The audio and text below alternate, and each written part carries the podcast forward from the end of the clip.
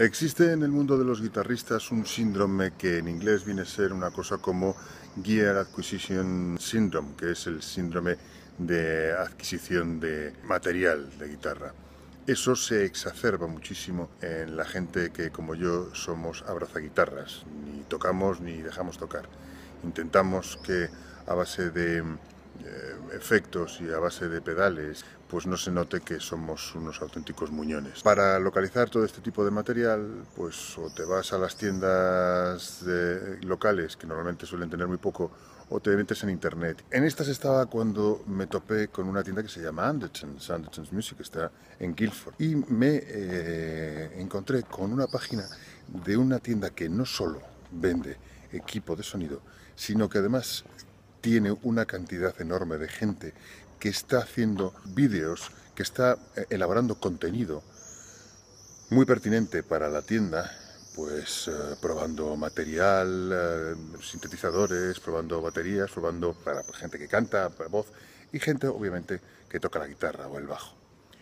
Entre esta gente está el, digamos, dueño de Anderson, Lee Anderson, y un amigo del alma que es Robert Chapman. Robert Chapman tiene a su vez su propio canal de, televisión, su propio canal de YouTube, porque además tiene su propia eh, compañía de guitarras, guitarras Chapman. Me pareció muy interesante lo que hacía Robert Chapman, me parece muy interesante lo que hacen todos en uh, Andersons y espero poder localizarlos a todos y poder hablar con todos. Pero en principio con quien he hablado es con Robert Chapman, una persona que toca la guitarra que te pasas, o sea, una envidia cochina entre que toca la guitarra, que puede probar lo que quiere y además tiene su propia compañía de guitarras, es el hombre probablemente al que más eh, envidia tengo del mundo mundial. Pero es que además se expresa estupendamente y creo que merecía la pena poder hablar con él. Y espero que a vosotros os sirva pues para saber más y además para aprender inglés. Qué importante es saber inglés. ¿eh? Ya me diréis lo que os parece. Ponéis lo que vuestras ideas ahí abajo. Y si no, en vociferando.es. Un beso. I'm going to change my name to Zaphod Beeblebrox and live on the moon. Greetings, I'm Rob Chappers and today I'm a dragon. Greetings. Greetings, monkey fans. Greetings. Greetings. Greetings. Greetings, it's the Chappers. Cuéntanos quién es Robert Chapman. Well, I'm Rob Chapman. Uh, I am a guitarist, I'm a singer, I'm a strange hair farming idiot who dwells in the internet land and also very occasionally at home, which is where I'm happiest. And I own a guitar company called Chapman Guitars. I'm the front man in a band called Dorje. I play and write my own music as well.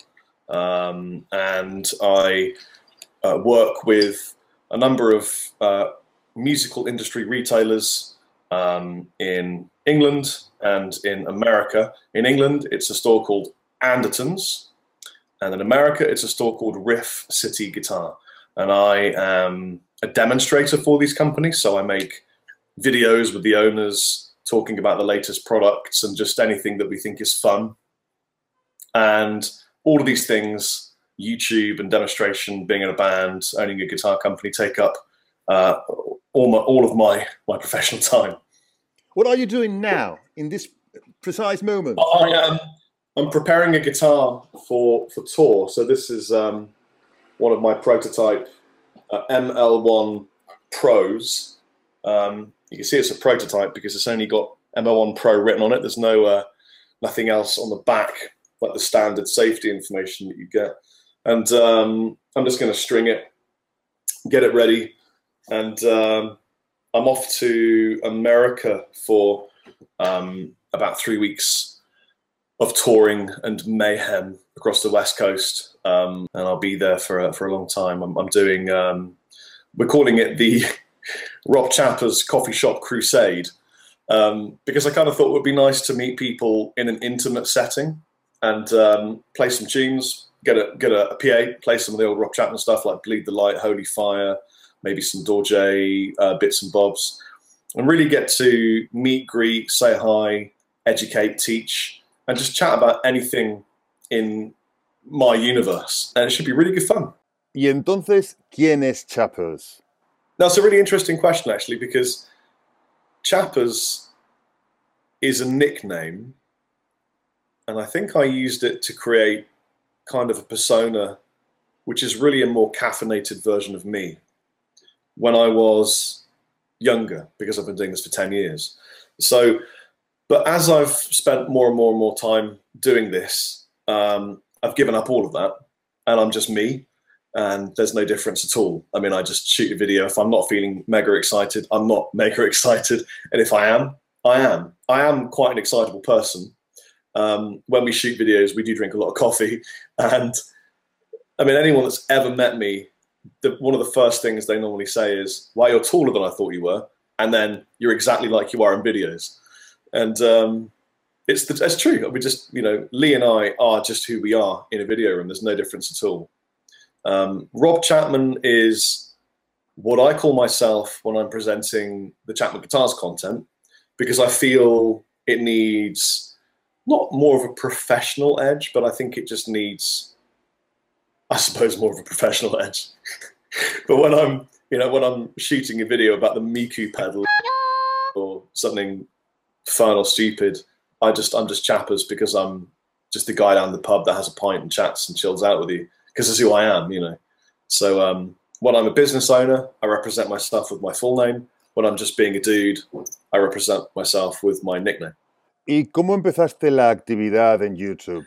I mean, I had a MySpace account because this happened ten years ago, and um, and on this MySpace account, I was I was literally just posting little video clips of, of me teaching guitar because I was a guitar teacher, and um, and I I just sort of thought, well, I need more students. I'll probably find them uh, locally if I if I make a video for MySpace. And um, this one video I made where I was teaching them sort of the two octave major scale. Got viewed, I think it was 160 times, and I was like, wow, my God, 160 views, that's amazing. And there was a comment, so the three or four comments from people saying, This is brilliant, please post more. And it made me feel great. And then one person said, Have you heard about this new place called YouTube? I think you'd really like it. It's perfect for videos. MySpace is, is a dying medium 10 years ago. And um, so I thought, okay, I'll check it out. So I went to YouTube and just would post a video once a month, nothing you know, I was very formal. It was like, hello, my name is Rob Chapman and welcome to this video presentation where I'll be teaching you the major scale. Let's start with the first note, it's C, you know.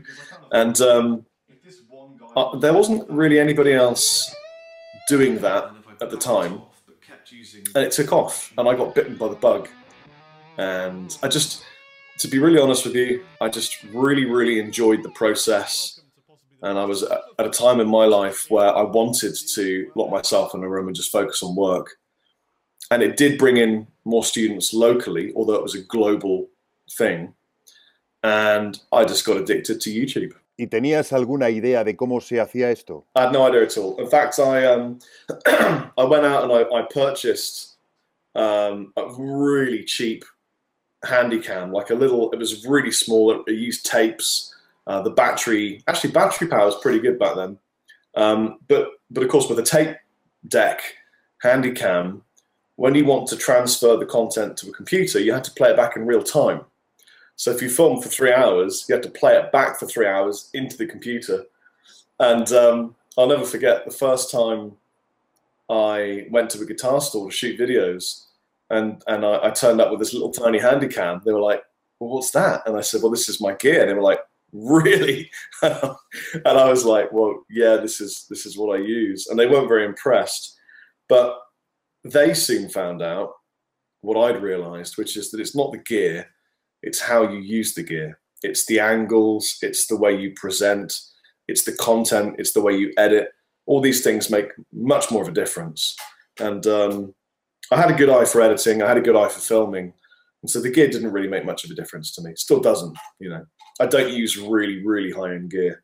Um, I'd like to, if I could afford to, you know, get a red or something. But um, but for now, I use SLRs, handycams, iPhones.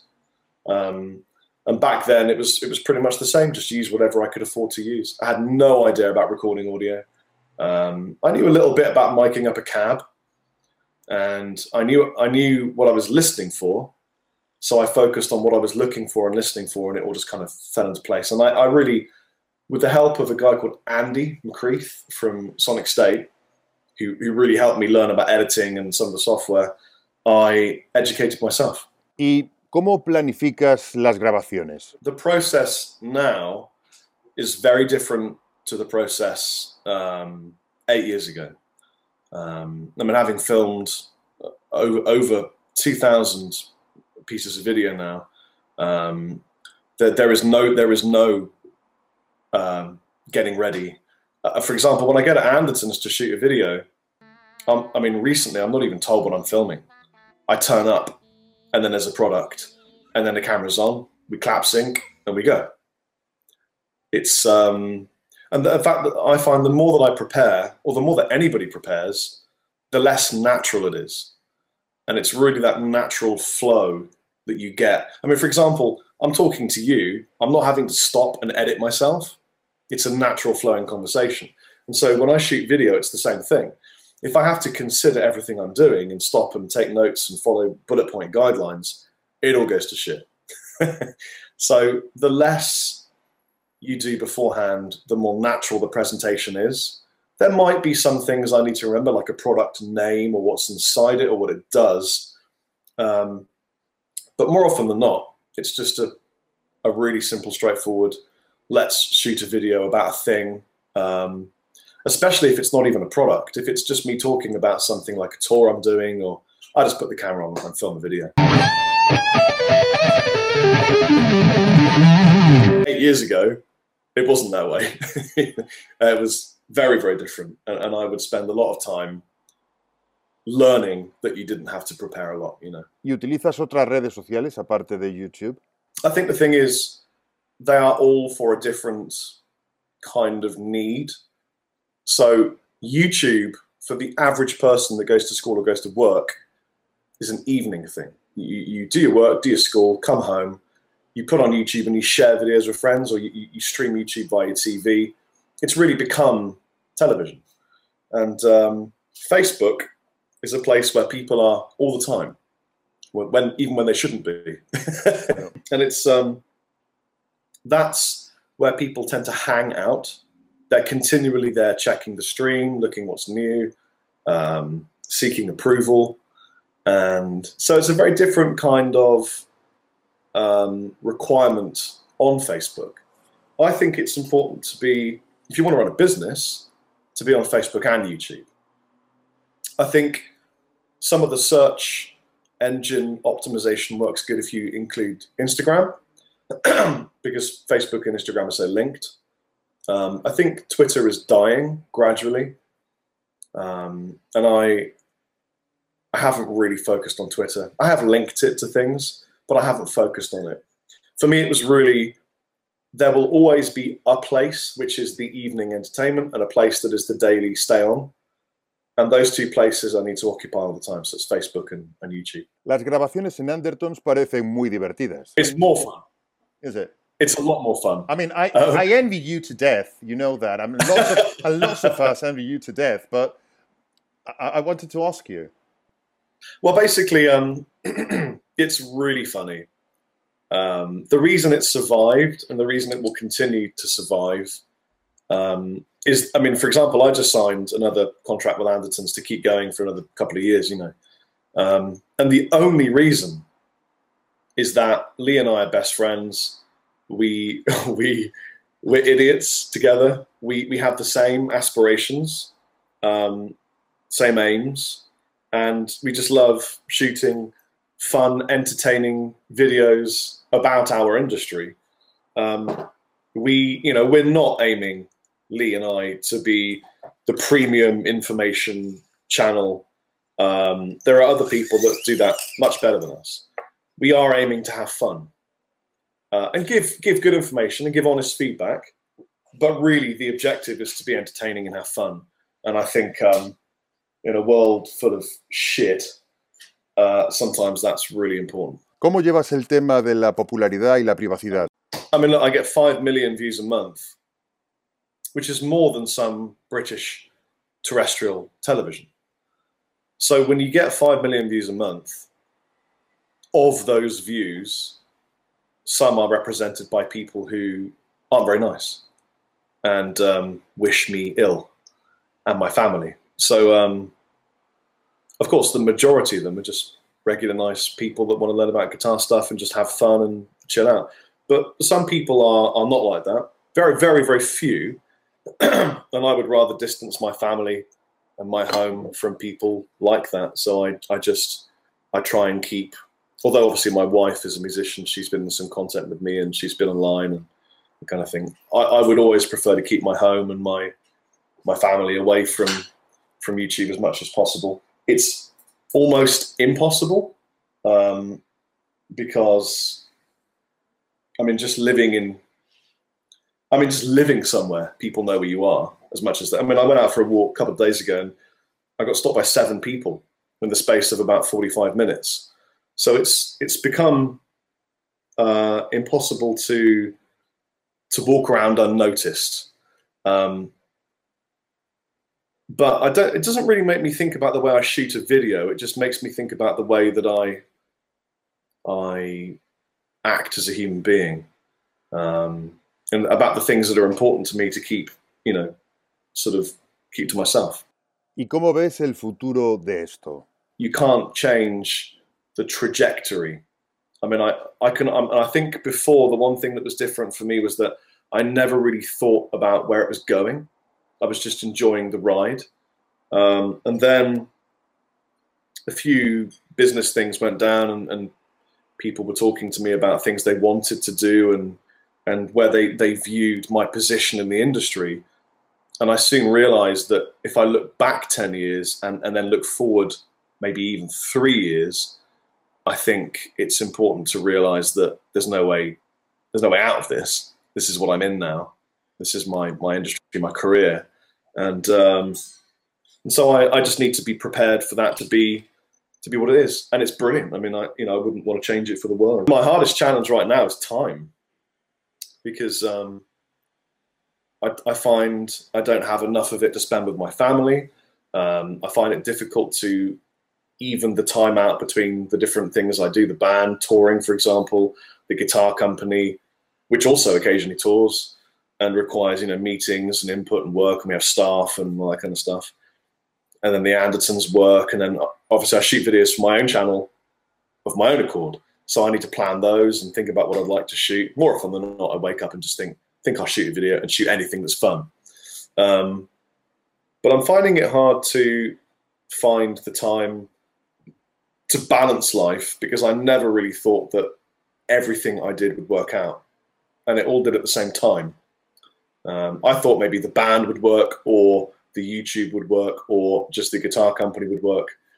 I didn't think they would all become a thing. De todo lo que haces, ¿qué es lo que más te satisface? Okay, I had a band when I was a young guy called Hooker, and that band represented everything that I wanted, except that it didn't succeed.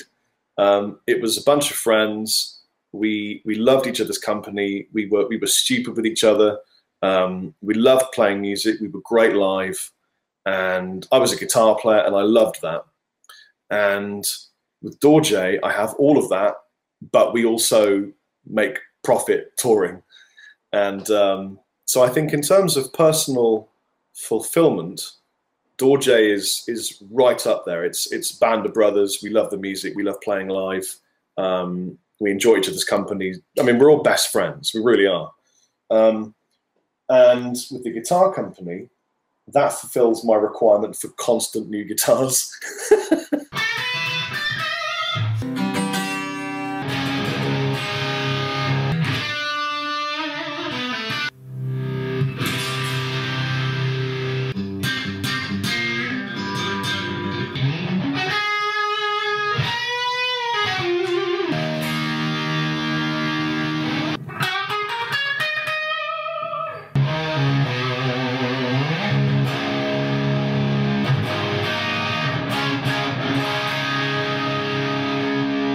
and and also my creativity as far as I love just the act of creation. Uh, with Andertons, obviously Andertons and, and, now actually Riff City Guitar, making videos for them as well. um, that's a very different thing. That's way more um, the fact that I love shooting fun, entertaining videos now. What I set out to be was a successful musician. I, would say I have that now because Dorje pays money when we tour, when we release music, we've charted, it's been successful. Um, I think the most fulfilling thing I've done is, is start a family, to be honest with you. ¿Qué aconsejarías a los que empiezan en esto? It's like Joe Satriani said, he wouldn't advise people to go to guitar school because everyone sounds the same when they leave there. Hmm. And part of me agrees with him, but then I think you find your own identity along the line. I think the thing with with social media, videos, Facebook, it's everyone wants to be different, so they strive really hard to be different, forgetting that they are already different because everybody's different. So if you just let go and just shoot content uh, genuinely, it will immediately be different because you're not the same person as everyone else on this planet. Um, so I would recommend that people just forget the notion that you need to spend a lot of money on gear. And I would say the most important thing is just to do it. Because a lot of people consider it, spend a lot of time thinking about it, they don't act and they don't make enough content. And you need regular, engaging, entertaining content. Mr. Robert Chapman, thank you very, very much. You're more than welcome. It's been a pleasure to speak to you. I very much appreciate your time. And um, I hope anybody who listens to this enjoys this chord. Take care.